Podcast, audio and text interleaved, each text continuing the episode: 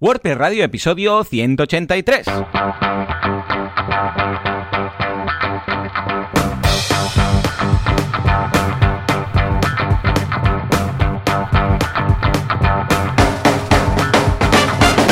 Muy buenos días a todo el mundo y bienvenidos un día más, una jornada más, un miércoles más a WordPress Radio, el programa, el podcast, en el que hablamos de este fantástico CMS con el que montamos nuestros proyectos, hacemos nuestros cursos, nos ganamos nuestras vidas, estas cositas. ¿Quién hace esto? Bueno, pues tenemos a Javier Casares, experto en WordPress, bueno, en Internet así en general, que podéis encontrar en javiercasares.com.org, casares.org, bueno, tiene mil webs, ya nos dirá cuál prefiere. Y Joan Boluda, servidor de ustedes, consultor de marketing online y director de la Academia de Cursos para Emprendedores, boluda.com. Y si todo va bien, y nos acaba de estropear el wifi, no me he dado cuenta en estos momentos, porque estaba la- hablando con él, os lo juro, hasta ahora, al otro lado del wifi, cable, fibra, lo que haga falta, coaxial, lo que sea, tendremos a Javier. Javi, muy buenos días. Muy buenos días, muy buenas tardes, muy buenas noches, depende un poco de cuándo escuchéis. Eso, eso, hoy, pues mira, curiosamente no has dicho realmente la conexión que tengo hoy. Porque, Anda, ¿cuál es? eh, ¿Cuál es? ¿Qué- ¿Cómo estás? Hoy estoy por 4G, Toma ya, en o serio. sea que espe- esperemos, Espera, a ver, a ver. esperemos que no. A ver, Javi, pero Sí, hoy no estás, no has, no has regresado de lo rural. Ah, Yo pensaba que Sí, ahora tendrías más que nunca una conexión con su fibra y sus cosicas, ¿no? Claro, precisamente el tema es que como ya es bastante seguro que si no cambia nada, que bueno, ya esta semana, mañana mismo me vuelvo para, para Granada. Ah, no, no- no voy a vale, estar vale. ni una semana en, en Barcelona y viendo un poco que el planteamiento ya es quedarme hasta en principio septiembre del año que viene allí. Obviamente iré yendo y viniendo porque bueno, Claro. pues tengo familia allí, médicos, cualquier, cualquier cosa que tenga que pasar, empresas, socios y tal. Eh, pero la idea es quedarme al menos un año más por, por allí, al menos que pase todo. Estos días estoy viendo que aquí en la ciudad es una locura todo el tema de sanitario en general Mm. y entonces tío, ahí se vive muy tranquilo, ya lo hemos, lo hemos hablado muchas veces y entonces la semana pasada ya tomé la decisión de después de seis meses sin, sin casi utilizarlo de dar de baja todo Oh, lo que era oh, oh. internet en casa y tal, que era quemar algo los que barcos, hacía- ¿eh? Wow. Claro, entonces, eh, claro, estoy un poco en ese punto de transición de ahora mismo Claro. solo voy con, con el 4G por la vida Bueno, y. ¿Y qué? y qué? sí, a ver si en realidad, si me hace falta algo, mis padres viven muy cerca de, de donde yo vivo y entonces Ah, bueno. ellos sí que tienen fibra, pues por ejemplo el NAS y todo, Mm, ya lo he subido a casa de mis padres, lo dejaba allí escondido en un rincón. Típico. Claro, entonces estoy, estoy aprovechando estos días para dejar mi infraestructura un poco un poco tranquila, pero pero bueno, bien, la verdad es que bien, viendo gente, viendo amigos, obviamente, pues, viendo una amiga mía que tuvo un crío pues durante la durante el confinamiento, Muy pues bien. no lo conozco, pues voy a ir a verlo, eh, viendo a socios sobre todo, pues, pues reuniones y tal. Y la verdad es que bien, una semana un poco diferente. También me la había pillado de vacaciones, porque es que si no es una locura venir aquí, estar para arriba, para abajo y tal. Pero bueno, una sensación un poco rara. Sí que volver a casa después de seis meses, eh, no sé, es todo un poco raro. O sea, no sé, no sé, no sé. Sí, sí, sí, porque además, raro, claro, llegas y no hay ni internet ni nada, está ahí todo Sí. a oscuro. La Bueno, nevera muy vacía, o sea, bueno, muy vacía, estaba completamente vacía. No sé, tío, sí, es, es raro, es raro todo. Es una sensación que supongo que con el tiempo irá pasando y habrá Mm. que empezar, que es lo que ahora esta semana que empieza el cole y tal. Claro. Eh, pues bueno, eh, ya por ejemplo, a- a- ayer lo hablaba, ayer escribía a, a Joan Artés, Hmm. eh, porque sé que por allí, por la zona donde él vive, están pseudo confinados Claro. y, y le, y le pregunté, digo, oye, tío, digo, ¿qué tal? No sé qué. Entonces, bueno, la, la- la fan- la famosa nueva normalidad, Correcto. pues es lo que nos lleva, ya Sí, está, no tiene más. Hasta que esto no esté todo pasado ya y tragado y vacunado y todo, nos queda mucho tiempo para irnos habituando a esta nueva realidad. Sí. Yo por mi cuenta, bueno, pues ayer empezaron los críos en el cole, que ya es un gran qué, como bien apuntabas, y yo creo que dos, tres días aguantarán, o sea que estoy intentando avanzar todo lo que pueda. Antes del fin de semana. digan- sí, exacto. Antes que nos digan, ya, hasta aquí, el curso se ha acabado ya. A ver, es un curso que va a ser a trompicones, todo lo tenemos claro. Va a ser ahora una aula. Hacen esto de los grupos burbuja. Entonces, el rollo que en lugar de mezclarse entre ellos y que haya varios profes, es todo lo que puede hacer este profe con este grupo pequeñito, de aquí no salen. Lo que pasa es que, claro, a ver, luego hay extraescolares y los extraescolares pues ahí se mezclan, o cada uno, yo que sé, pues va a una academia de inglés de no sé qué, o uno que va al fútbol no sé cuántos, y claro, o incluso entre hermanos. A, ver, por mucho grupo burbuja que, haya, cuando vienen a casa se juntan los tres, y luego estos tres, cada uno va a su grupo. esto será un, caos. Con lo que aprovechad estos tres, estos tres, cuatro días para hacer todo lo del año. ¿eh? Y aparte de esto, bien, muy bien. Pues eh, esta semana, pedazo de curso de Analytics que hemos hecho desde cero, porque hay muchas novedades desde que hicimos el primero. Y atención, con un profe de estrella, vamos, tres estrellas Michelin, porque es ni más ni menos que nuestro gran querido Pablo Moratinos. O sea que desde aquí, Pablo, un abrazo, te lo has currado mucho, está muy guapo. Y es el primero de la trilogía, porque Pablo hace el curso básico, que es el que tenéis esta semana y dentro de poco ya tendréis, este mes yo creo que tendremos los tres este mes, o como mucho habrá alguno de octubre, pero el curso intermedio y el avanzado. Además, con Pablo estoy muy a gusto porque pensamos muy igual cuando analizamos las, todos los informes de analytics, clientes y tal, siempre coincidimos. O sea que muy bien, ¿vale? Y luego, por otro lado, novedad en Kudaku. Eh, lo que hemos hecho ha sido las clases más interesantes que veíamos que tenían más descargas, más visualizaciones y tal. Ya sabéis que Kudaku es una plataforma de formación en directo. Entonces viene un experto, se le hacen preguntas, habla de un tema, etcétera. Siempre en directo. Luego queda, evidentemente, grabado, y si alguien lo quiere ver en diferido, pues fantástico, ¿no? Pues nada, el caso es que hemos pensado con Nahuel que igual alguien que no quiere apuntarse, porque esto es un membership, entonces que no quiere apuntarse mensualmente y pagar porque solamente le hace gracia pues una clase o una sesión en concreto, pues la posibilidad de comprar única y exclusivamente esa. O sea que os dejamos un pedazo de lista, no lo voy a... Vamos a empezar con 17 clases, que os dejo la lista aquí eh, y Javi ya lo pondrá en el post, ¿no? Pero la idea es que si gusta, entonces, y vemos que realmente, bueno, pues la gente prefiere en algunos casos comprar una sola clase, entonces lo haremos con todas. Hemos empezado con las que creemos que pueden interesar más, pero es una prueba, una iteración más, y a partir de aquí, pues si esto gusta, vamos a ir a, activándolas todas, ¿eh? O sea que os dejamos el listado, echadle un vistazo, hay un poco de todo. Crearemos también una landing más adelante con, con las diapositivas de todas, que se vea Cuco y tal, ¿eh? O sea que ahí queda. Y ya está, en principio esto ha sido la semana, o sea que, ahora sí, Juanca, dale al mm. botón porque ya sabes que en estos momentos toca hablar de el patrocinador. Hay un mundo lleno de, niños en sus casas que no hacen otra cosa que jugar al Minecraft, liar la parda y no dejar de trabajar a sus padres. Pero tenemos al superhéroe que lleva a los niños al cole, te viene por la mañana, les viste, les busque los calcetines, los manda cole, luego te los viene a buscar. Esto, esto es mentira, pero, pero si hubiera uno sería Sideground. El único superhéroe calvo con barba y capa super musculado, rollo Flanders, y es José Ramón Padrón. Si es que se lo rifan, se lo rifan a este hombre. Sideground, el hosting que usan los otros hostings. Esto es mentira. Bueno, bueno, bueno. A ver, cuéntame, cuéntame. Voy, a, hacer un inciso y es un día de estos tenemos que hablar con Mon a ver, a ver qué opina de estas promos. ¿En, qué WordCamp le pusieron esta música de fondo? Cuando fue a hacer el sorteo, creo que fue en Málaga, creo. Ah, no me acuerdo. No lo sé. No sé, pero subió al escenario para sortear una mochila, bueno, esas movidas que siempre hacen y tal, y le pusieron la música esta de fondo. pues no, no, no, no, no me había enterado yo de esa, de esa anécdota. Sí, sí, sí, todo el mundo pues, tronchándose. Pues hoy te voy a hablar eh, de un poco del, del, soporte. Y es que si por algo adoran los clientes a SiteGround es por su soporte y es que no hay otro equipo de atención al cliente más amable, más rápido y más preparado.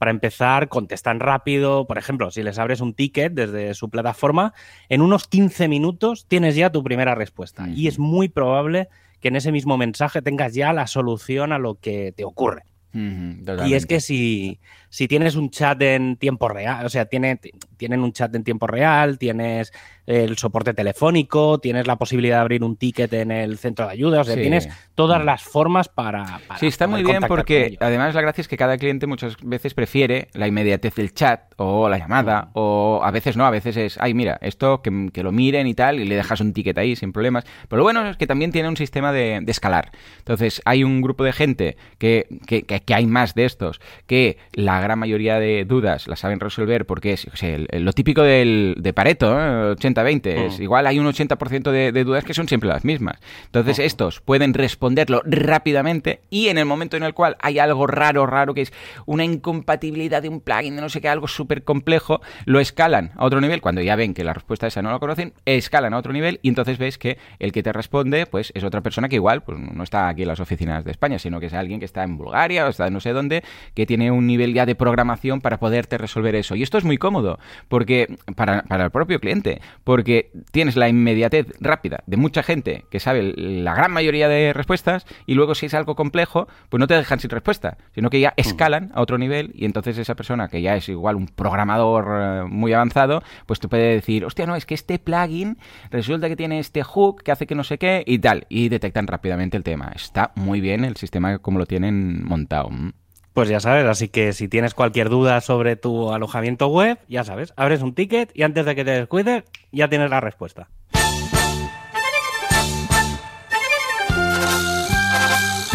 Nos vamos a la actualidad o actualidad, actuapress o qué pasa con Gutenberg.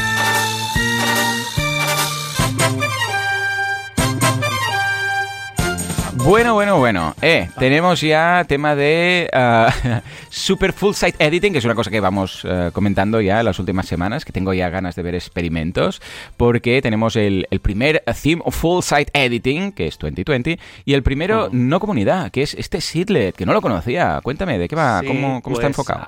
Bueno, lo anunciaron el otro día, no, no es que se le haya dado mucho bombo, o al menos yo no he visto que se le haya dado mucho bombo. Yo me lo descargué porque obviamente... Pues, claro, te dirás, y has montado una web ya y todo, ¿no? la curiosidad mata al gato, pero no, sobre todo porque... Yo tengo una instalación por ahí perdida en la que, tengo la versión beta, digamos, la, la, Nightly que se actualiza cada día y cada día me llega un mail, se te ha actualizado un WordPress. Y, entonces ahí es donde sobre todo pruebo todos los plugins míos. Claro. Sobre todo cuando hay una gran actualización o cuando faltan un mesecito para que salga una nueva versión. Y es donde hago todas las pruebas. Por ejemplo, todas las pruebas de, de Gutenberg, del full site editing y todo, todo lo que eso, pues lo, lo, voy viendo ahí, lo voy probando. Es un hosting que tengo específicamente para romperlo. O sea, el día que se rompa, borrado y otra vez a reinstalar. Y sí, yo había, yo había estado viendo las, algunas funciones y algunas cosas del 2020 pero bueno, visualmente, pues es el 2020, no tiene nada. Se está preparando el 2021, eso es algo que no está, está en el roadmap, no es algo de lo que esté hablando mucha gente, y no creo que sea el seedlet, o sea, creo que están preparando el 2021, que normalmente históricamente habían cogido algún, algún theme ya existente y lo habían reorganizado. Pero, pero bueno, eh, por un lado eso, se está trabajando en el 2021 y por otro lado, Automatic directamente ha lanzado el Seedlet. Es un theme muy, muy clásico en el sentido de que es, está muy, como muy pensado para blog, eh, es una columna bastante centrado, estrechito, el tipo de letra por defecto es muy, no, te voy a decir Time New Roman, pero bueno, es así muy, muy clásico. Y la verdad es que, bueno, sencillo y yo creo que lo han lanzado como para decir, bueno, eh, ya, nosotros ya, ya estamos aquí. O sea, si nosotros ya estamos aquí, mm. eh, ya que el resto empiece a ponerse las pilas. ¿Vale? Entonces yo, yo, creo que es una declaración de intenciones. Vale, ya. Y mm. por parte de Automatic como para decir, bueno, nosotros ya hemos dedicado el tiempo de hacer un theme eh, que el mundo se ponga las pilas. Claro. ¿Sabes? Yo, yo, creo que va un poco por ahí. Porque ya te digo, ¿eh? como, como theme, un churro. O sea, no, aporta, no aporta nada al mundo. O sea, he visto themes parecidos, o sea, no, no, pero bueno, está bien, ya digo, ¿eh? o sea, es un theme que está bien. Y entonces, claro, la gracia que tiene es que todos son bloques, es decir, todo, puedes prácticamente reorganizar todo. Entonces, claro, mucha gente está usándolo también para hacer algunas primeras pruebas con, el actual Gutenberg y tal, y van saliendo detallitos, ¿vale? Que luego mm. ahora, ahora comentaremos algún, algún otro. Claro, pero la idea es que ya se puede incluso modificar, pues porque sé, la navegación, el pie de página, estas cosas, todo con bloques, ¿no?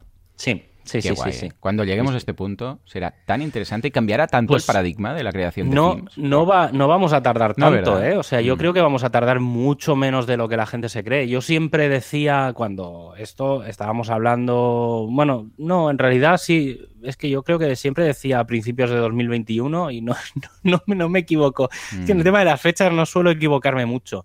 Y sí, sí, o sea, yo creo que la 5.6 no, no podremos editar el 100%, pero ya nos estaremos en el 90%, ¿eh? O sea, quedará la cabecera al pie algún detallito, pero, pero prácticamente se podrá hacer todo. Sí, bueno, es que, a ver, en realidad, mm, cuando hablamos full site, estamos hablando que aparte del contenido puedas tocar cosas como las, las widgetarias, el, el menú de navegación, el, el, pie de página y poca cosa más. El logo, pues, a ver, pero poca cosa más. O sea, tampoco es que que tengamos que el, tema es un poco pensar que en el o sea al final el full site editing va a ser que si para que la gente se haga una idea muy mental y muy fácil ¿eh? que se puede mm. incluso podéis entrar e imaginároslo pero si entráis en el personalizador es decir os vais a la, parte de los themes mm. y vais al personalizador veréis o sea tenéis normalmente aparece por la página principal ¿vale? Entonces, claro, la parte de los contenidos, digamos, ahí no se puede tocar nada, porque obviamente se edita dentro de la parte de los contenidos. Pero todo lo que actualmente pasas el ratón, sale un circulito con una I así como de información y tal, en, hay un iconito azul, y entonces cada uno de esos bloques que ahora mismo le das y toda y entonces te cambia el menú de opciones para que puedas ir cambiando pues el título, el logo, el no sé qué, directamente aparecerá el típico recuadro que aparece ahora con el botón cuadradito del más, pues aparecerá eso. Entonces, en, vez de que se te vaya toda la información al menú, lo que mm. tendrás es un bloque que le darás y podrás añadir lo que te dé la gana ahí. O sea, donde el logo va, puedes meter, no sé, pues una lista de los últimos posts. Eso se, se, podría hacer. O sea, claro, también hay que. Aquí, el, un poco en la línea de lo que hablábamos hace un par de semanas, eh, el tema va, va a coger mucho, mucho, mucho más peso el tema de los implementadores y mm. diseñadores, porque obviamente es que vamos a empezar a ver aberraciones extrañísimas con cosas donde no tocan y la mm. gente se va a volver loca. Entonces, bueno, habrá, habrá que ver un poco por dónde va. Pero bueno, está mm. muy, muy, muy bien el que, el que ya tengamos un, un segundo theme, digamos, eh, blog enfocado, un, un blog de estos tal, eh, un blog first o como lo queramos llamar, es que no, no, sé todavía, un theme blog o no, sé qué nombre al final se le dará, pero, pero bueno, está bien, ya, ya digo, ¿eh? o sea, yo creo que es un, un buen paso y que vamos para ahí. También así de rebote he visto que está GeneratePress eh, la versión 3 que la han lanzado hace poco y que yo intuyo por lo que lo poco que he visto también que ya han empezado a hacer alguna cosita de fondo. No sé si el mm. resto está por la labor, pero son las primeras cosas que veo que ya van con la mentalidad de esto ha cambiado, hay que lanzar versiones completamente nuevas, porque el Generate Press, por lo que leí así un poco en diagonal, lo que han hecho es un refactoring entero del, del, team. Y, y, claro, en el fondo es que, claro, es que hay que hacer eso porque eh, si no, no, no va a haber forma de, gestionar otros los temas, mm. vamos. Sí, sí, será muy curioso ver cómo los, temas cambian el concepto totalmente de, lo que eran y lo que son, porque ahora serán mm una hoja de estilos y luego, evidentemente, pues saber dónde colocar cada, cada bloque o cada bloque, espacio para bloque, bloque área o como le queremos llamar. Será curioso ver, Cómo, lo enfocan. En fin. A ver para dónde va, no sé. Hace dos años era como. Nadie había pensado en nada de esto. O sea que. Y luego lo que molará mucho, esto ya lo dejo como. Ya como charla de colegas, ¿eh?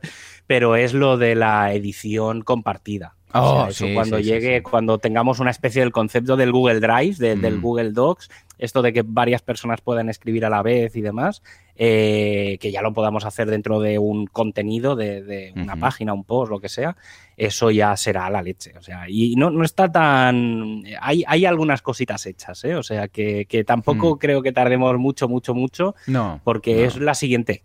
La siguiente fase, es decir, cuando esté el full site editing, lo siguiente va a ser esto. A ver qué, a ver qué. Aguardan tiempos interesantes, interesting times. Como precisamente la siguiente noticia, que es que todos los organizadores de meetups y historias de estas, eh, que hasta ahora usaban el, bueno, dicen non-reliable, decía en el post este, ah, para comunicar entre los eh, participantes de las meetups, pues utilizaban el propio sistema de meetup.com, pues resulta que nos vamos a MailChimp. ¿Pero qué está pasando? A ver, yo he, de decir, ayer o antes de ayer, no recuerdo mm. cuándo, pero ya he recibido el primer, el primer boletín por MailChimp de, organizadores y he de decir que ha llegado peor de lo que llegaba por... Y, voy a explicar la razón. Por, por Cosa, a ver, sí, es una cosa que creo que es, una cosa que yo aprendí a base de tortas mm. eh, y es bastante curioso. A ver. Em, seguramente sabéis que, bueno, los boletines tienen mucho, mucho, mucho HTML porque, claro, si no, no se ven bien, ¿vale? No, es como una web al uso. el código HTML de de los mails no, no, permite tantos estilos, no permite mm. tanto CSS, no, no, no está tan optimizado como puede ser el de la web. Entonces, claro, ¿eso qué hace? Que para que se vea todo en todos los, en todos los lectores de correo correctamente, hay que meter muchas tablas anidadas dentro de tablas y hacer cosas que se hacían en los años 90 con la web. ¿Y eso que implica? Eh, que la gente intenta optimizar el código HTML y suelen mm. minimizarlo eh, o minificarlo, como queramos llamarlo, para que todo sea una única línea. Vale. Y eso hace que los lectores no sepan dónde cortar. Entonces, ayer cuando recibí, o antes de ayer, cuando recibí el mail, hmm. a mitad del mail se corta. Oh, no. Y entonces te dice, eh, claro, es tan. No, no, digo que sea tan largo, porque en realidad te pones a mirar el mail y, hombre, es un mail más largo de los que había antes, pero no es tan largo. Es decir, a nivel de contenidos, joder, yo pego unas parrafadas de mails muchísimo a nivel de código. Claro, como el código es tan largo, hmm. a, mitad que meten tablas, por ahí ya la hemos liado. Claro, entonces, ¿qué pasa? Que te sale un botón que pone, eh, este, no sé, algo en plan, este correo es muy largo, pulsa aquí para verlo entero. y entonces cuando pulsas se te abre una ventana nueva y entonces ves todo el mail. Pero es que hmm. dije, bueno, voy a buscar a ver dónde se ha quedado. Es que no había enseñado ni la mitad del mail. Claro. Entonces, claro, ¿qué pasa? Que, vamos, o sea, no, sé si ha sido una buena decisión o a lo mejor no es tanto la decisión, porque sí que es verdad que a nivel visual y demás hmm. ha llegado correctamente, pero, pero claro, habría que darle un repaso a la limpieza del código para en vez de tener tantas columnitas, tantas florituras, a lo mejor hacer un mail mucho más sencillo, eh, que era lo que hacía Meetup, y, ya está. Entonces, no sé si ha sido una gran decisión. Yo creo que, mm. porque al menos ya te digo, ¿eh? esto ha pasado con, con Gmail, con, con, Google con Google Suite, pero sé que en otros pasa, o sea, no, no sé si habrá pasado en, en Outlook. Obviamente, si utilizas algún lector de correo externo o en el móvil y demás, no debería de pasar, pero bueno, ya digo, no, no sé, yo ya me imaginaba que algo raro iba a pasar y no, no, no, sé si ha sido la mejor decisión. Entonces, esto, bueno, pues también que, que, ayude a la gente que cuando vayan a hacer email marketing, que tengan muy presente el tema de esto, de las longitudes de los mails y demás, porque es bastante, bastante importante que no se corten. O sea, enviarlo, enviarlo primero a vosotros en un modo test de prueba, ver si lo mandáis a, os creáis una cuenta en Google, en Hotmail, en, en Yahoo, en los que normalmente la gente tal. Y, cuando hayáis hecho muchas pruebas y mm. veáis que se manda bien en todos sitios, eh, hacedlo, que es lo que yo, por ejemplo, ese, esa faena yo me la hice cuando empecé con lo de WP Noticias. Claro. Me pegué ese curro y porque me pasaba eso claro, empecé a usar plantillas de con mucho HTML y tal, y al final dije, esto es una mierda, voy a hacer algo yo mucho más sencillo a nivel de código, pero que mm. se reciba todo el mail, porque es que si no, ¿qué, sentido tiene? Sí, sí, yo he hecho muchos test AB y siempre menos es más. O sea, cuanto menos código y más al detalle vayas y menos tablas y fotos y no sé qué, y al final los, los mails que mejor funcionan son los que son puro texto de, hey, esto es lo que hay, pum, pum, pum, hay una lista, un, un li para entendernos. Simple, tío. Y enlaces, y ya está. Y, la gente va más. Incluso es que es mejor a nivel de marketing porque hay más, eh, no más apertura, porque la apertura, claro, hasta que no abres no ves el tinglao que hay ahí, hmm. pero hmm. más click-through rate, o sea, hay más clics. Hmm. O sea, que. Mm, lo que pasa es que lo que dices tú, ves la herramienta y dices, oh, cuántas cosas que puedo hacer. Ojo, que se puede hacer no quiere decir que tengas que hacerlo. Esto es como cuando salió Flash, que todo el mundo, ¡wala! Mira lo que podemos hacer, podemos hacer que esto se mueva y que vaya para aquí, que vaya para allá. Ya, ya. Pero un gran poder es que lleva una gran responsabilidad. no nos flipemos. Esto es como los niños que cuando descubren por pues, los rotuladores, todos los dibujos los usan todos, ¿vale? No hace falta. En fin, por otro lado, nos vamos ahora al equipo de, de, themes de, WordPress porque han añadido una nueva categoría, una nueva lista o como queráis, para esos themes que están en The List, como le pasó en el caso del Drama Press de Astra. Ah, ¿Cómo veis esta opción de colocar ahí los, los themes que no son compilan? A ver, creo que, es bastante interesante la solución a la que a la que han llegado. Creo que creo que era lo más lo más, o sea, hmm. esta opción, o sea, cuando empezó a abrirse el debate hace, pues hará tres semanas, que tampoco hace tanto que que ocurrió lo de Astra, hará tres, cuatro semanas. y, ese tema, además, lo, he ido. A ver, no digo que lo haya seguido. Para, si alguien se, se, lo perdió, básicamente suspendieron el theme porque tenía enlaces de afiliados. Sí, sí, sí, o sea, incumplía las reglas. Entonces, claro, ¿qué pasa? El debate empezó con el tema de que esto pasa con los plugins, ¿eh? es decir, esto se ha tomado la decisión con, los themes, pero el equipo de plugins, digamos, todavía no ha llegado a hacer esta opción, que a lo mejor la implementan, ¿eh? no, no, descarto que sea algo muy pensado. Entonces, básicamente es eso, eh, quitaron el theme de Astra, Claro, ¿qué pasa? Que mucha gente, claro, es uno de los themes que más se utiliza. Claro, cuando la gente lo fue a buscar, no estaba pero no estaba, no es que lo buscases en el repositorio, o sea, en el buscador y no saliera, no, es que te ibas a la URL donde y, tenía que estar y no estaba, o sea, te decía que ese theme ya no existía o que, estaba quitado y tal. Entonces, claro, eh, tanto una cosa como otra es muy, es muy exagerado, es decir, sí que es verdad que, no es lo mismo que haya, por ejemplo, un agujero de seguridad o que haya algún pequeño problema. Entonces, la decisión que han tomado es, vale, vamos a, en el, en el buscador del repositorio, o sea, en wordpress.org barra themes, mm. cuando busques un theme que incumple las reglas, no aparecerá. Es decir, si lo buscas, no lo vas a encontrar. O cuando estés navegando por los listados, no va a aparecer, ¿vale? Donde tendría que aparecer. Pero ¿qué pasa? Claro, estás dejando a toda la gente que, se lo quiere descargar directamente. O a la gente que lo tiene instalado y podría recibir la actualización. Claro, claro, ahí está. Claro, entonces, lo que han hecho es, vale, lo quitamos de los listados, pero la ficha la dejamos activa. Es decir, si tú llegas directamente al theme, lo podrás instalar. Claro, esto tiene un detalle que es que esto afecta a la API.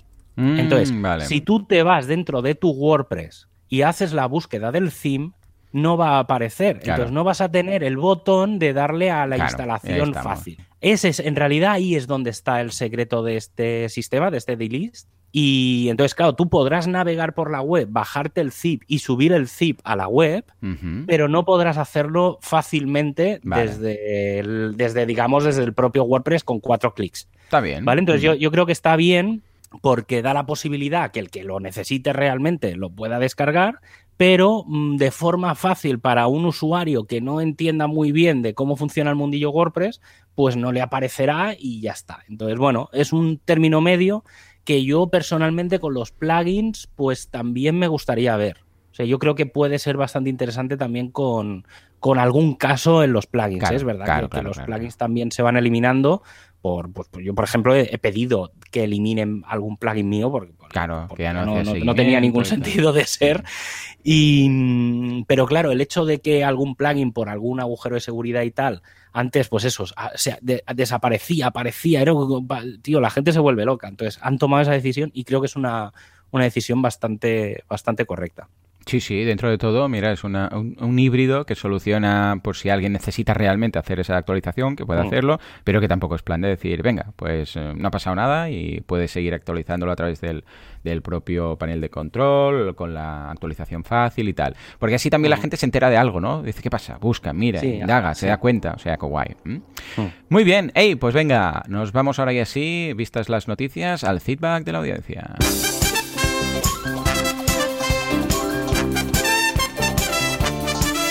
Las preguntas de la audiencia, FitPress, PressFit, llámale como quieras, a ver qué nos cuentan nuestros oyentes. Muy bien, muy bien. Bueno, primero tenemos el seguimiento de Aníbal, que nos preguntó sobre el tema de, del ID de los bloques para hacer el target a través de CSS. Pues nos dice, nos dice, gracias muchachos, le dieron en el clavo. El ID era para hacer seguimiento de un CTA con Google Tag Manager. Si bien lo resolví con el texto del botón, lo quería hacer con un ID. Ah, bueno, pues también, con el text, ¿eh? la propiedad text. Y por otro lado tenemos a David. ¿Qué nos dice David? Ah, Javier. Pues dice, hola Joan y bienvenido Casares. Ya esto ya era, era, era seguro que me iba a llamar la gente de Casares. Sí, sí, sí, no sí, Javier, eso lo, Pero es que ya lo tengo. tanto lo tengo Boluda como Casares son esos apellidos que, Sí. además, llamándonos eh, Joan y Javier, que, que no son Sí. precisamente nombres Claro, raros, Antes, en antes el tenía cole- lógica Claro, los dos claro. Joanes, pero, Claro, ahora, ahora ya sí. Pero no te pasaba en el cole que, claro, Joans, aquí en Cataluña, ahí en punta pala. Eh, yo siempre, ¿qué pasa? yo siempre he sido Casares. Claro, yo, siempre he sido general- Boluda. Claro. En general respondo como Casares siempre, ¿no? Sí, señor, sí, señor. No hay, no hay mucho problema en eso. Ahí dice. estamos. Soy programador Java y tengo conocimiento de WordPress y me gustaría crear una web con WordPress de frontend y backend en Java. ¿Conocéis Mm. alguna web así? Me gustaría crear una web para gestión de academias, como comenta Joan en un podcast y tal, tal. Muy bien. Eh, Ah, pues y gracias. Tú, para estos experimentos se tiene que preguntar a Casares. Eh, Estas cosas. Eh, vamos, eres tú. ¿Una web solo en Sí. Java? ¿Una web en HTML5 cuando no había? Bueno, este es el hombre. Cuenta, a ver. Sí, sí, ¿Lo has visto esto? Eh, yo esto no lo he visto en la vida, claro, la- al revés, o sea, WordPress lo Hmm. podemos considerar un framework eh, a nivel de, de backend, precisamente. O sea, Ujú. lo que sí que es más normal y a lo que se está trabajando y mucha gente va enfocada es hacer lo contrario, es decir, que WordPress sea el backend y con cualquier otra cosa haces el frontend, que últimamente pues se habla mucho del tema de React y, y demás, un poco, pues eh, por eso se está trabajando tanto con las, con las APIs, con la REST API. Y yo personalmente he tenido, eh, en este último año, en últimos seis meses, he conocido gente que, que ha hecho algún proyecto que tiene muy, muy buena pinta. Bueno, y que ellos lo tienen, son una empresa que sobre todo trabaja mucho el tema del SEO. Y entonces lo que han hecho es, ellos utilizan WordPress pues para publicar, pues para gestionar las imágenes, los contenidos, para gestionar todo, digamos, para, para hacer, eh, para usarlo como gestor de contenidos, que es lo que es. Y entonces lo que hicieron es, ellos tienen, dejan el theme por defecto, el 2020 o el que toque, y entonces lo que hacen es, tienen una herramienta, se han construido una herramienta Hmm. que lee todos los contenidos desde la REST API y los convierte a HTML estático. Ah. Y entonces, ¿qué pasa? Pues claro que no hay cálculo. Lo suben a un servidor de estos, de, de un S3 o yo qué sé, las cosas estas de, de Amazon, de cosas de estáticos, y montan una web directamente con los estáticos. Entonces, cada X tiempo o cada vez que publican, lo que hacen es regenerar todo el sitio, ¿vale? O generan Vale, parte del sitio. Vale. ¿vale? Pues todos los estáticos y demás, pues no hace falta, pero, pero todo lo que es dinámico, entonces, claro, ¿qué pasa? Que como se va regenerando eh, con, con ese sistema, digamos, de por detrás, eh, siempre la web siempre está activa, no, no, tienes, no necesitas PHP, digamos, en, en el frontal, eh, se puede cachear absolutamente todo. Son formas ¿eh? de trabajar. Entonces, yo sí que he visto ese tipo de, de proyectos en el que en el frontal hay algo que no es WordPress y en el backend es WordPress. Pero al revés, es que no sé qué sentido tiene. Sí, sí, no. Porque es que al final. Bueno, como experimento, WordPress- igual puede ser interesante, ¿no? Pero es lo que comentas tú, más bien al, al revés, ¿no? Sería- A ver, sí que se puede llegar a hacer, así un poco pensando y haciendo brainstorming en directo. eh, lo que sí que se podría hacer es, yo que sé, que tengas algún, algún sistema interno en una empresa o tal.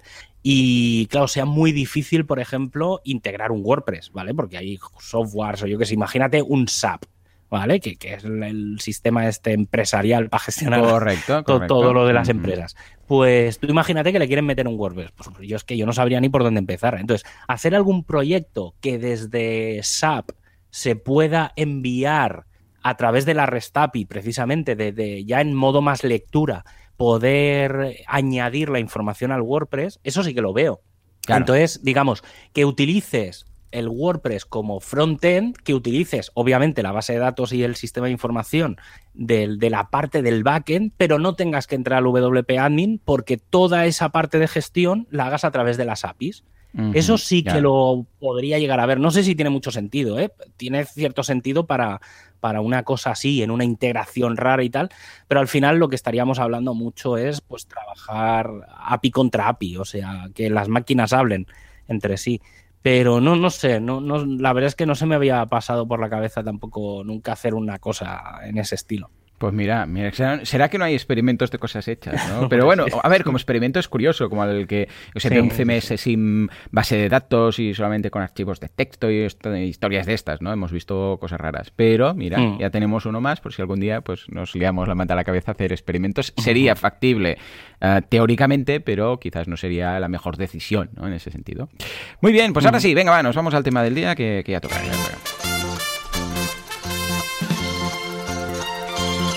Pues sí, volando por las nubes. No sé por qué esta canción. Me, mira, me imagino ahí Goku cruzando nubes.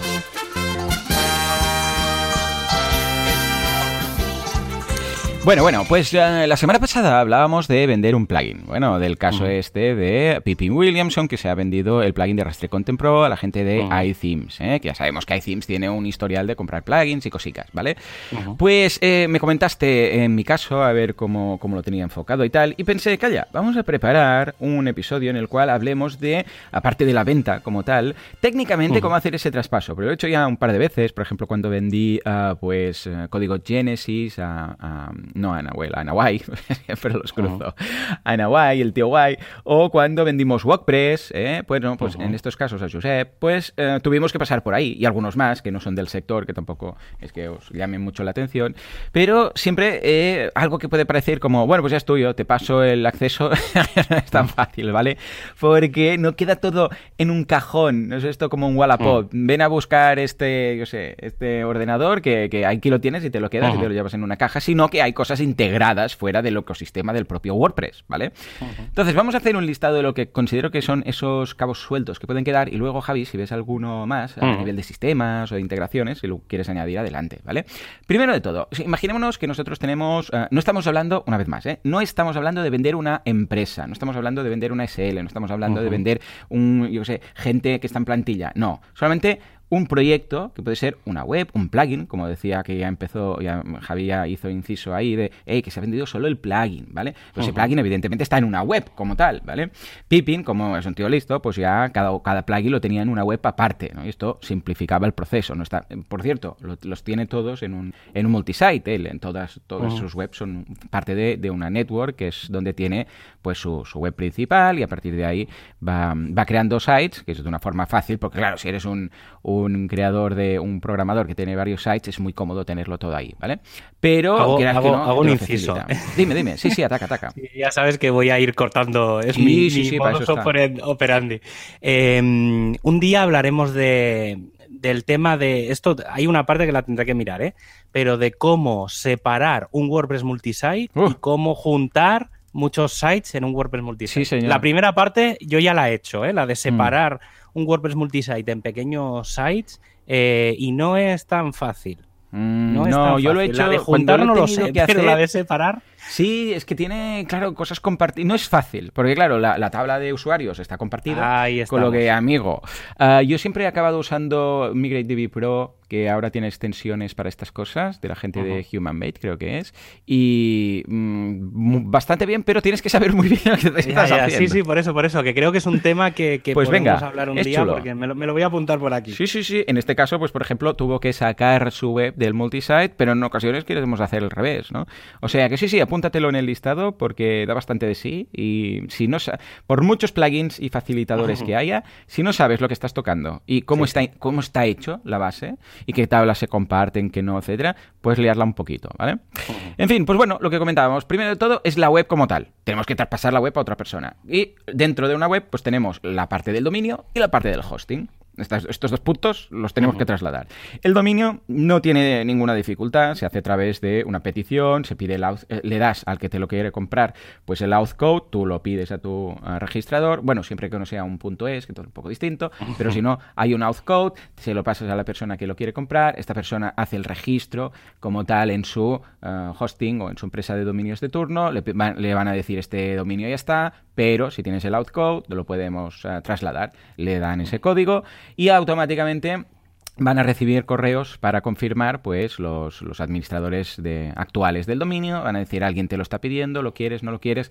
También puede ser que esté protegido. En el caso que esté protegido no se va a poder hacer. Lo vas a primero tener que desproteger. ¿eh? El de origen va a tener que desprotegerlo para que efectivamente haya un outcode y se pueda hacer la petición. Te llega un correo y depende del hosting y de la empresa de dominios, pues va a tardar eh, más o menos. En, en ocasiones, depende de, ambas empresas, el de recogida y el de que lo recibe, pues a ser inmediato y en algunos casos te van a decir, bueno, ahora te tienes que esperar hasta tres días o hasta cuatro o hasta cinco días porque el otro tiene que esperarse no sé qué, pero bueno, esto es lo fácil. Aquí, opcionalmente, si estás pendiente de un pago o te tienen que hacer un pago, hay herramientas estilo scrow.com que lo que te hacen es que mm, se espera que recibas el dominio para poder liberar el dinero. Entonces el comprador deja el dinero, a, eh, pone el dinero a Scrow eh, y se espera el cambio de dominio. Más que nada lo típico de los rescates de las películas, ¿no? Como sé que te voy a dar el dinero y luego no te vas a ir con el secuestrado, ¿no? Bueno, pues esto es lo mismo. Scrow tiene las dos cosas y cuando tienen ambas, pues entonces hacen el cambio, ¿vale? Pero bueno, esto es el dominio, esto es lo fácil, ojo. Luego viene el hosting. A ver, sinceramente, ¿eh? Lo más cómodo y que recomiendo a todo el mundo es que os abráis un, a, primera instancia, ¿eh? luego ya a largo plazo distinto, pero hay tantas cosas que, que, tenéis que hacer que, sinceramente, yo siempre que lo hago es, hey, me abro un usuario en el hosting donde está actualmente la web y se hace un traspaso interno. Que algunos hostings permiten hacerlo desde el propio mm, panel de control. Es, hey, este hosting ahora es de este otro usuario. Te dice, introduce el nombre, de, el nombre de usuario de destino. Y como está todo dentro del hosting, es un cambio de etiqueta de nada, como aquel que dice, y ya está. No se tiene que mover nada. Realmente solo se ha dicho, es como, para entendernos, el autor de un... Ah, estoy simplificando, ¿eh? pero el autor de un post de WordPress, pues lo cambias y ahora en lugar de ser pues, eh, Javi, soy yo. Ya está, punto, ¿vale?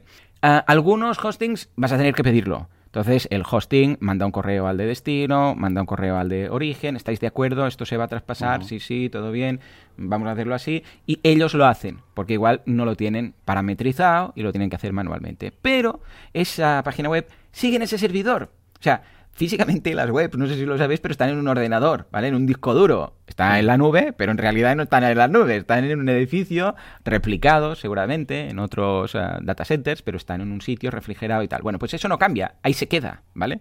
Con lo que esto es lo más rápido, ¿vale? Pero opcionalmente, y lo que os diría, yo esto lo haría en una segunda fase, ¿eh? pero si lo queréis hacer de base, ¿vale? Entonces, imaginémonos que tú dices, no, no, es que yo tengo mi hosting y este hosting es el que me gusta y además el hosting en el que está el que le voy a comprar es un hosting eh, que no me gusta nada y que tiene problemas y que no sé qué, que no sé cuántos. Vale, pues entonces vais a migrar la web. Si vais a hacer esto, yo, una vez más, una vez más, lo que siempre recomiendo es pedirle a los del hosting que te hagan la migración, ¿vale?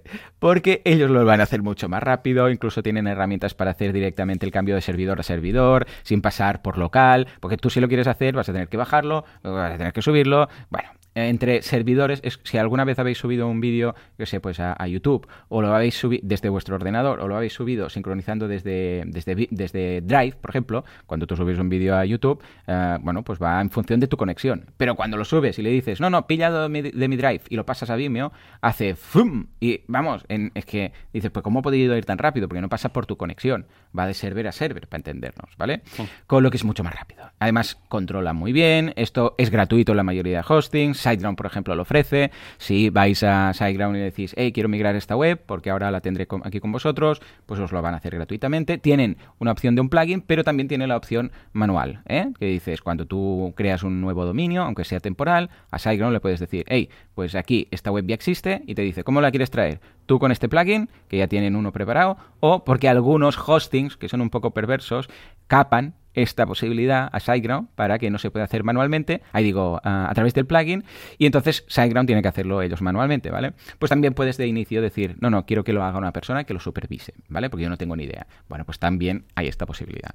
Y esta migración de la web incorpora tanto los archivos, es decir, los archivos PHP, los archivos de imágenes, los PDFs, si tienes vídeos, si tienes audios, todo lo que está en el, en el disco duro para entendernos, y la base de datos. Esto ya lo hemos tratado en alguna ocasión, siempre que migramos un, WordPress tenemos que migrar ambas cosas. Los archivos estáticos, que serán algunos, serán, bueno, los archivos tanto ejecutables como estáticos, tanto los PHP como los, eh, como los que están fijos, como la base de datos de WordPress, que no deja de ser un archivo realmente. Lo que pasa es que no es un archivo al uso que encontremos ahí tirado en el FTP, ¿vale? Sino que es un archivo. Ahí añadiría, añadiría otra cosa que en general la gente se suele dejar, y es verdad que a veces en una migración no tiene por qué funcionar, pero son las configuraciones. Que claro. Muchas veces, es decir, las configuraciones del servidor. Claro. Sí, porque las del, los plugins están en la propia base de datos, ¿no? Claro, sí, o sea, todo, lo, que son ficheros, pero por ejemplo, el HT Access, que es un, el típico no fichero dejen, HT, pero, pero ese tipo de pequeñas configuraciones que a veces nos, nos dejamos y luego cuando nos vamos al hosting nuevo, ay, es que cuando entro en la URL me da un error de no sé qué. Entonces hay que acordarse que, que, WordPress, digamos, tiene tres partes, los ficheros, la base de datos y los ficheros de configuración que muchas veces nos los dejamos. Todo lo que no está en la carpeta típica de HTML, mm, a veces se lo descuidan. Incluso yo también diría, a ver, antes de, hacer la migración, aseguraros que estáis trabajando y corriendo el servidor en el mismo PHP, versión de PHP. Si uno tiene 7.1 y el otro 7.4, mejor bajar a 7.1 inicialmente para hacer la migración igual pues y luego ya veremos. Todas estas cosas, el mod secure, igual lo tiene uno y el otro no. Es que entre hostings, ¿qué te voy a contar? Sí. ¿Qué te voy a contar? ¿Vale? Bueno, pues todo esto es importante.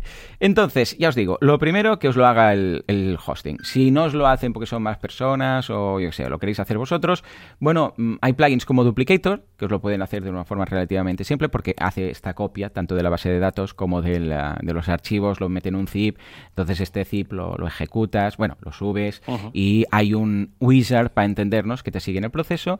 O también lo podéis hacer de forma más manual, yo soy más de manual, ¿vale? Entonces yo pillo la base de datos con SQL Pro, me la bajo, miro, además siempre hay alguna cosita a modificar, típico que dices, igual voy a cambiar luego el dominio, voy a cambiar no sé qué, voy a quitar esto, lo otro. Claro, cuando la tienes en local trabaja muy rápido. Entonces yo normalmente con este software gratuito que es SQL Pro, eh, me la bajo toda, miro, modifico si tengo que hacer algo y luego la subo con SQL Pro también, que te permite tanto exportar como importar directamente conectándote al, servidor donde tienen, al hosting donde está la base de datos, o también por MySQL. Lo que pasa es que por MySQL, perdón, por PHP que he puesto aquí MySQL es PHP ah, lo que pasa es que PHP mm, cuando son web, que básicamente es como SQL Pro, pero una versión online, ¿vale? Es como un Gmail para entendernos, mientras que SQL Pro sería pues el, una aplicación cliente como podría ser Mail, ¿vale? O cualquiera, o Eudora en sus tiempos, Eudora, qué viejo ha quedado esto, o Thunderbird o cualquiera de estos, pues, em, y Gmail sería la versión online, pues esto es lo mismo, SQL Pro es una app que tú te bajas,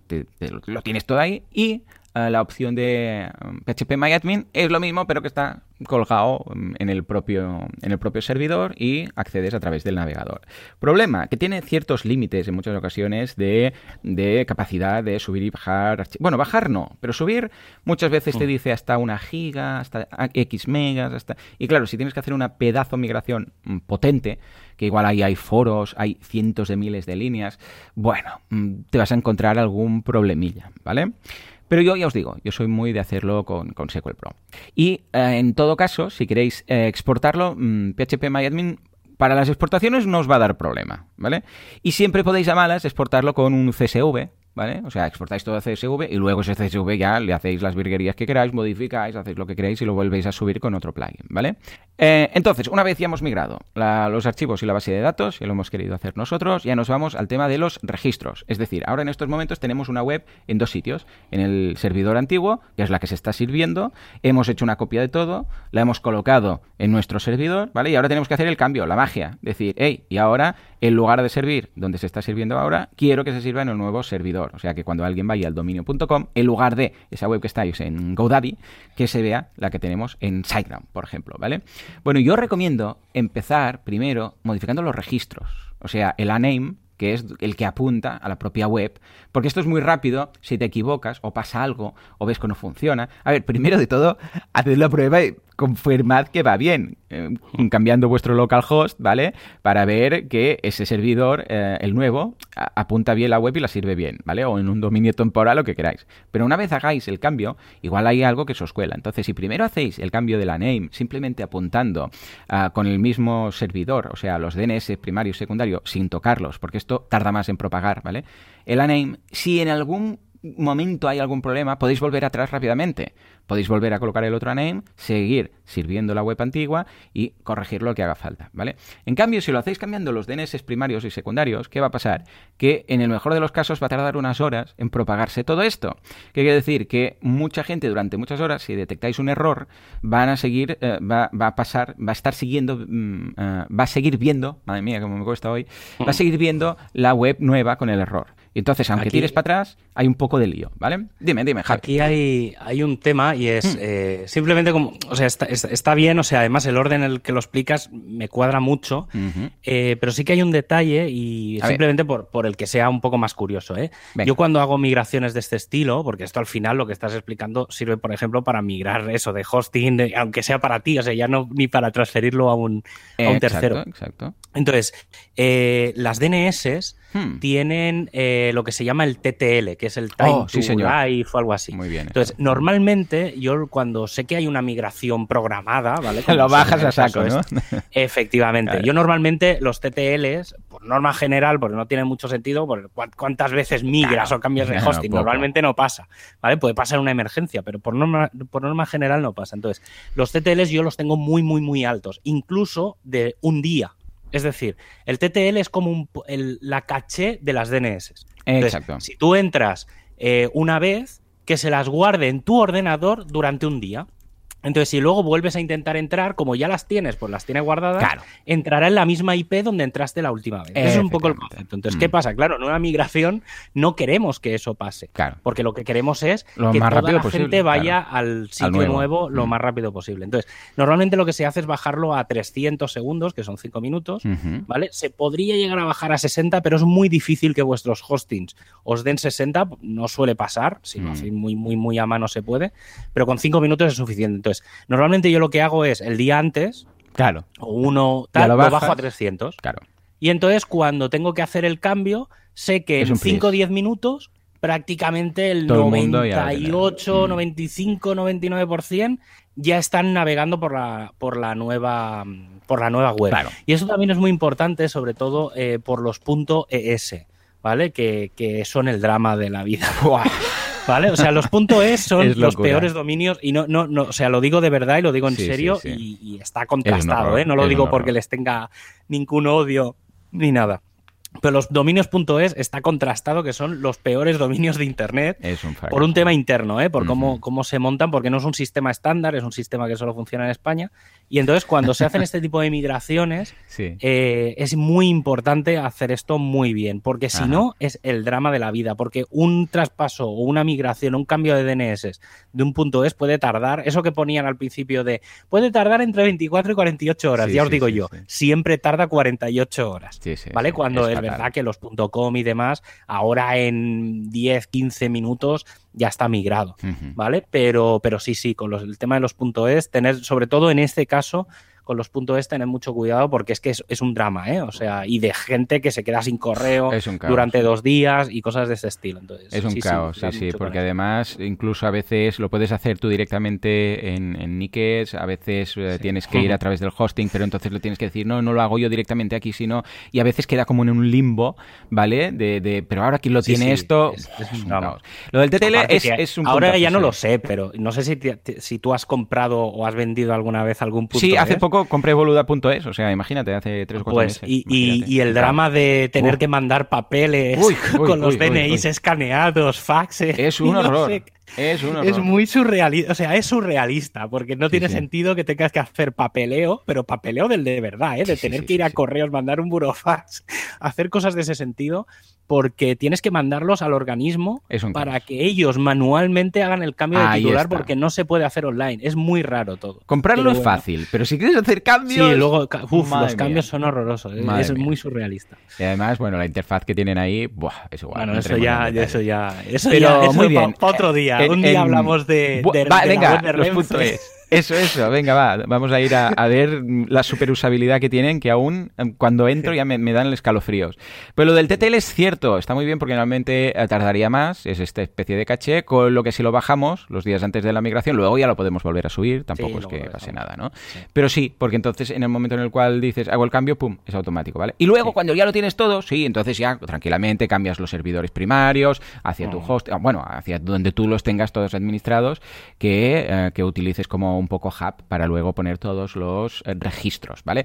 Ojo, cuando hagáis el cambio, eh, aseguraros que tenéis los registros en el DNS primario y secundario, ahí cuando tengáis luego los registros, ahí los tenéis todos, porque si no, el mail, el no sé qué, todo esto puede petar, ¿vale? No hagáis el cambio saco.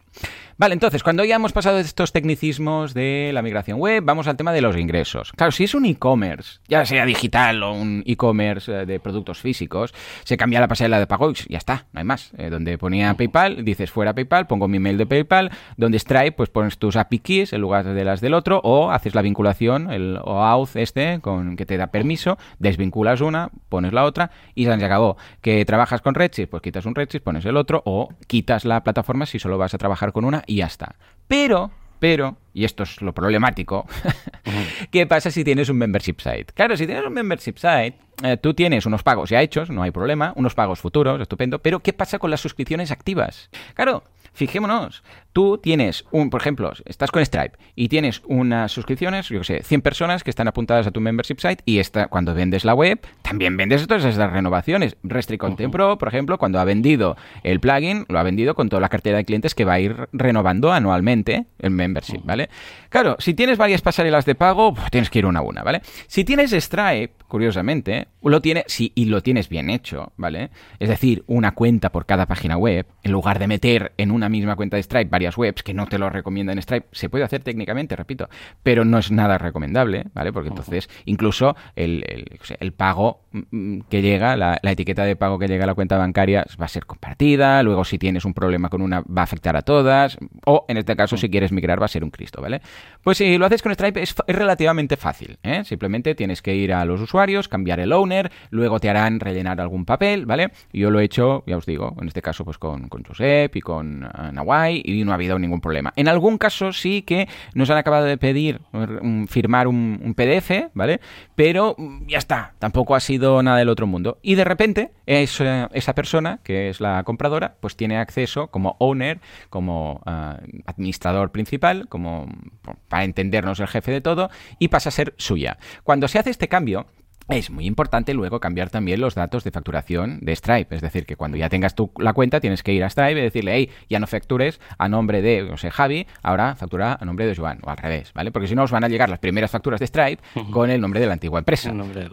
Que no sería la primera vez. Y esto está un poco escondido, porque tenéis, no está en ningún sitio, en el panel de control, tenéis que ir a, tax, eh, si no recuerdo mal, dashboard. Mirad, os lo digo, porque lo hago varias veces. Dashboard.stripe.com. Eh, creo que es, sí, dashboard.stripe.com barra, si no recuerdo mal, tax. Pero esa opción está un poco escondida. De hecho, ya os digo, la primera vez tuve que pedirla y me la dijeron así eh, por mail. Eh, barra tax, efectivamente, ¿vale? Bueno, pues ya está. Eh, una vez ya hemos hecho eso, la otra persona ya pasa a ser el que factura y el que tiene el acceso como tal a las, bueno, a todo, es el propietario básicamente. Pero, ojo, la otra persona a la que lo ha vendido, no le quitéis el acceso, dejadle un acceso, aunque sea de solo lectura, los primeros meses, más que nada por si luego necesita, a nivel fiscal, eh, algún dato. Se tiene que bajar alguna factura, que aún no la ha bajado, eh, que a ver, la puede bajar al momento, pero por si acaso aún queda una factura, ¿qué tal? O en un momento dado, yo sé, pues le piden, tiene una inspección y necesita imprimir un listado, este tipo de cosas, ¿vale? O sea que inicialmente dejadlo como usuario de lectura y luego ya, si hace falta, lo quitáis. Y si por lo que sea se reclama algo, pues se lo pasáis o le dais acceso otra vez, ¿eh? puntualmente. Claro, esto es relativamente fácil con Stripe, pero con PayPal, bueno, si tenéis un membership site con suscripciones en PayPal, poner, bueno, primero de todo, un suministro de cirios, vais a todas las iglesias, Santas Lucías y todo lo que haga falta, porque es una locura. Porque no hay una solución única, depende de mil cosas, depende de si tu PayPal era para em, personal, era de individuals, era de business, era ah, si teníais, ah, si os estabais identificados, si no estabais identificados, si usabais el Express, si no usabais el Express. A veces no se puede, es que simplemente no se puede. Pues si es para individuals, o sea, si tenéis un PayPal que no es el de business, no se puede. Eh, eh, además, ojo, que en el caso que se pudiera, ojo, eh, tenéis que. No, no se pueden trasladar solamente las, las mm, suscripciones, no se pueden traspasar las suscripciones a otra, sino que tienes que, eh, que traspasar toda la cuenta, con lo que comporta transportar toda la cuenta de Stripe. Porque claro, ahí está todo lo tuyo, no solamente lo de ese membership, a no ser que tengas varias cuentas de Stripe, que ahí digo, de PayPal, que PayPal tampoco te lo dice, porque tampoco te deja, porque entonces te dice cuántas cuentas tienes. No, no puede ser, depende de qué casos, no, no te dejan. Incluso te dicen que te van a cancelar uno porque han detectado que es la misma persona. Bueno, es un caos. Algo tan fácil que tiene Stripe como que le das un botoncito y le dices crear cuenta nueva y dentro del mismo acceso y del login lo tienes todo ahí y que con un desplegable pasas de cuenta a cuenta. En PayPal es una locura. Además, esto evidentemente no está nada automatizado. Tienes que empezar a contactar con eh, PayPal, tienes que decirles qué es lo que quieres hacer, tienen que mirárselo, tienen que darte lo que, tienen que, o sea, es es, bueno, cirios. O sea, por eso nunca, nunca, nunca recomiendo hacer el tema de mm, suscripciones con cualquier otra plataforma que no sea Stripe. Porque PayPal es un Cristo. Porque sí, que podéis decir, bueno, voy a ir migrando, pero es que si perdéis la recurrencia, porque podéis decir, bueno, que la gente se vuelva a suscribir, pero vais a mm. perder una borrada de gente. Entonces, mm, vamos, yo no recomiendo nunca eh, esto y en el caso que ocurriera, es que deberíais, como mínimo, para ser lo, lo más seguro, lo más seguro, migrar la cuenta entera para que pase a ser de otra persona, aunque eso signifique que van a haber pagos de otras cosas puntualmente y tú abriros otra, porque es que si no, eh, es que mm, es que no, es que no lo queráis ver. Y bueno, y Rexis ya no os digo, es muy muy difícil, ¿vale? Javi, ¿has migrado en alguna ocasión o has visto alguna de estas historias para no dormir en cuanto a pasarelas de pago que tengan ya suscripciones activas? Mm, a ver, en general no, intento no. Yo, yo, soy muy, en este, en este caso sí que soy muy de que, mm, de que cada proyecto tenga una cuenta de mm. correo de ese dominio específica para cada uno de los bancos, o sea, no sé, en plan, ¿eh? Como ejemplo, stripe arroba lo que sea punto com. Sí, señor. Eh, PayPal arroba y que ese dominio sea el propio del proyecto y tal, para que cuando arrastres, arrastres todo, y como mínimo parte de eso te lo, te lo quitas. Pero sí que es verdad que obviamente Stripe, PayPal y demás son bancos. no, no, hay que olvidar eso. Entonces, claro, el tema de que tengas varias cuentas bancarias dentro del mismo sitio, no, no, no es tan trivial. O sea, hay un tema fiscal legal detrás que no es, no es fácil. No, no, no. Pero bueno, todo lo que sea separar al máximo los proyectos entre sí facilitan mucho esto, ¿vale? Bueno, y finalmente tenemos, bueno, un par de cosas más. Primero, la facturación. Yo había apuntado una y ahora no sé si querrás añadir alguna, pero primero, la facturación como tal, porque claro, puede ser que tú digas, ¿cómo la facturación? La facturación, pues la hace el plugin, ¿no? Bueno, en rara ocasión vais a utilizar única y exclusivamente el plugin. De hecho, normalmente los plugins eh, están hechos en Estados Unidos y en Estados Unidos la facturación bueno, un tema aparte. Es un tema. Corramos un tupido velo. Sí, vale. Básicamente lo que es la legislación de facturas aquí en Estados Unidos no tiene nada que ver. Ahí con una servilleta mm, y, un, escrito ya les sirve. Aquí tienen que ser consecutivas, firmadas, numeradas. Bueno, una historia, ¿vale? Con lo que seguramente no utilizaréis. Eh, yo, por ejemplo, siempre voy con Zapier, que lo vinculo a Stripe, que es el que recibe los pagos, y con el software de turno. Factura directa, cuaderno, holder, lo que sea. Entonces, cuando hay el pago, automáticamente en la pasarela, no en el plugin, ¿eh? en la pasarela, con la pasarela dice, ya tengo el dinero, entonces se emite automáticamente la factura, ¿vale? Bueno, entonces yo en mi caso lo que hago es que apago ese zap de Zapier y ya está. Y entonces el comprador ya retoma esto y decide si quiere usar las facturas de, de WooCommerce o de Restrict Content Pro, cosa que yo no recomiendo mucho, o si él ya lo quiere ah, hacer como lo tenía yo. En ese caso siempre pues le ayudo, ¿no? Y le digo, pues mira, ábrete esta cuenta de Stripe, yo te paso el Zap, eh, digo de, Zapier, yo te paso el Zap, te abres una cuenta en factura directa o en cuaderno o donde sea y te, te cuento cómo lo tengo yo. Si quieres copiarlo, clonarlo exactamente como lo tengo, pues te va a ser más fácil. Y si dice, no, yo voy a hacerlo con las facturas de Stripe o con las facturas del plugin, pues adelante, él, se la juega, ¿vale? Y en este caso, por, desde mi punto de vista, es muy simple, ¿eh? porque simplemente le digo mm, apagar Zap y ya no se factura nada más a nombre de mi empresa, ¿vale?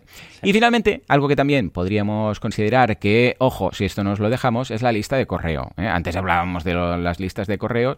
Dependiendo de la herramienta es muy fácil, ¿no? Eh, con MailPoet, en el caso que tengáis MailPoet, es súper simple, porque como MailPoet está ya propiamente, es un plugin que está dentro de WordPress, pues cuando migras todo, migras también MailPoet Lo único que le tienes que decir es que en lugar del mail que igual era el tuyo, si era un mail que no era el del dominio, pues cambiarlo ahí. Pero ya está, va, a funcionar igual, ¿vale?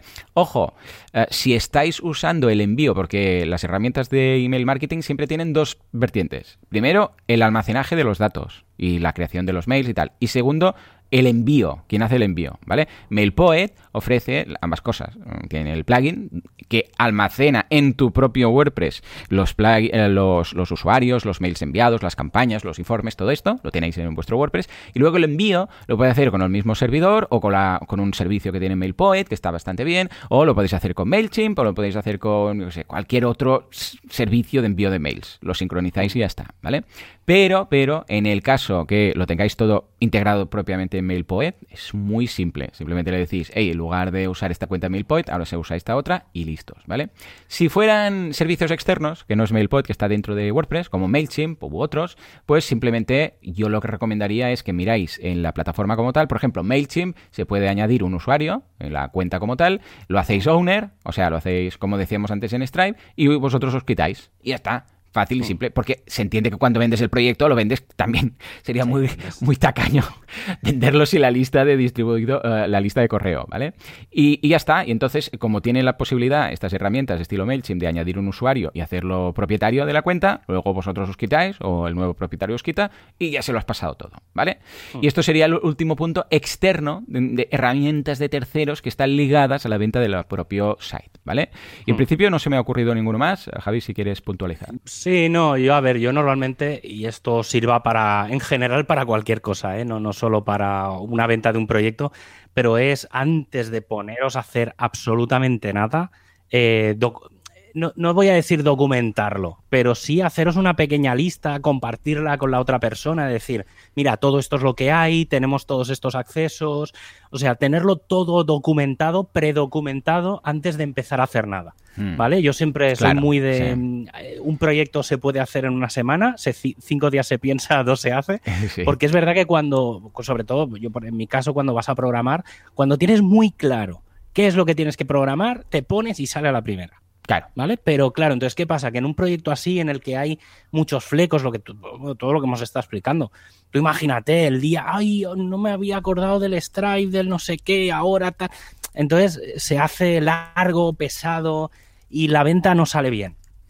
¿Vale? Entonces, yo, yo soy muy de, prepararlo todo, de para cuando lo tienes, más o menos, en este caso, la responsabilidad, digamos, principal sería del vendedor. Claro. Entonces, lo documentas todo, a lo mejor, pues no pones las claves o lo que quieras, pero le dices al, al, que te lo va a comprar, oye, mira, esto es todo lo que se me ha pasado por la cabeza, a ver si se te ocurre algo que me haya podido dejar.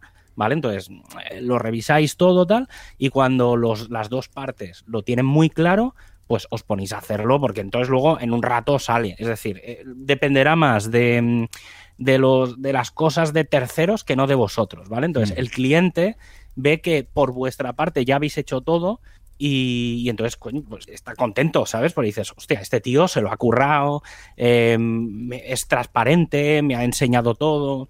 Entonces yo creo que eso también de, cara, digamos, a, vosotros como, como, desarrolladores o como vendedores o como empresarios o lo que sea, eh, tiene, tiene, mucha, tiene mucho peso. Yo creo que es muy, muy interesante eso. Totalmente. Mm, sobre todo preparar, preparar, preparar, porque luego o sea, es mejor mm, eh, dedicar lo que dices tú de los siete días, cinco mm, preparando y pensando cómo será todo, ah, y dos, pues realizándolo, que empezarlo, y luego es, ah, que esto, ah, lo otro, ah, ahora tres días que la facturación ha ido a nombre de otro, no sé qué. no, no. Realmente eh, pensarlo muy bien hace que luego la migración o este cambio sea mucho más fino, vaya todo fino, fino. Si no, vamos, puede ser, puede llegar a ser un caos, ¿eh? O sea que sí, sí, sí, completamente y todo apuntado, un documento compartido con comprador y vendedor para que quede todo claro y que no haya sustos. Hmm.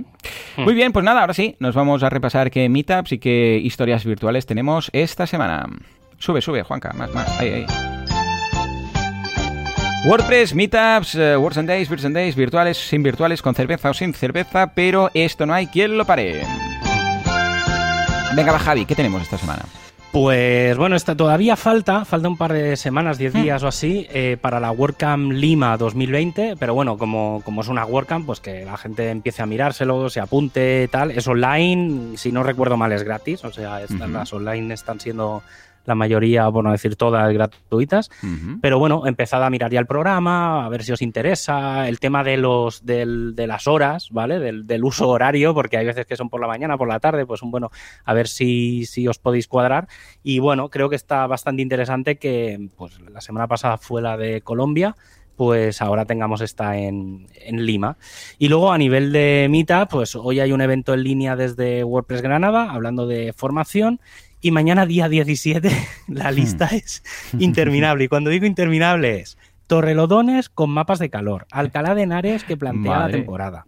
Griñón con la exportación e importación de productos en WooCommerce. Torrelavega con cómo ganarse la vida con WordPress. León con cómo elegir un plugin de WordPress. Eh, para el viernes 18, desde Pontevedra hablarán de digitalización, tecnología y marketing en pleno, en pleno COVID-19.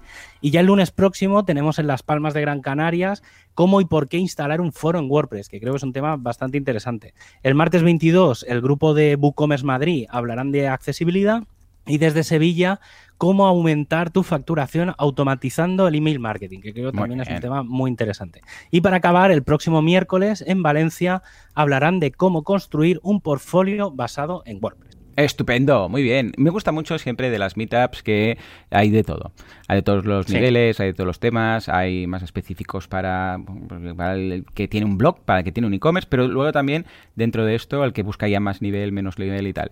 Y el hecho de ser virtuales a mí me está gustando mucho.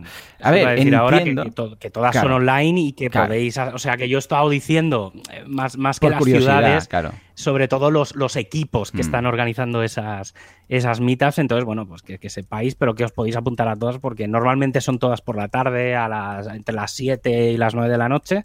Eh, y bueno, ir mirando y, ahí están. En, si queréis para ir rápido en wpcalendar.io barra online, ahí tenéis todo que, no, no, se acaba. O sea, hay meetups para aburrir mm. y ya si os ponéis con inglés y demás, pues ya no, no queráis saber. Ya estamos limitando un poco a las de, a las de España. Efectivamente, de hecho, ya os digo, yo creo que las meetups mola mucho hacerlas presenciales, porque tiene su mm. punto, ¿vale?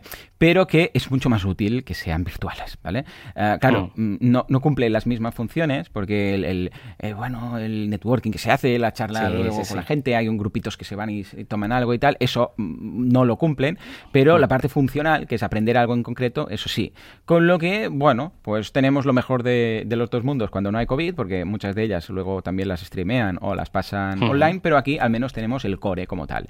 Y no os preocupéis que para eventos pues ya tendremos el año que viene. Bueno, y el 17 de octubre en Sevilla, ya lo sabéis también, el mío, ¿eh? que de momento me han dicho que todo correcto, todo fantástico. Todo para adelante.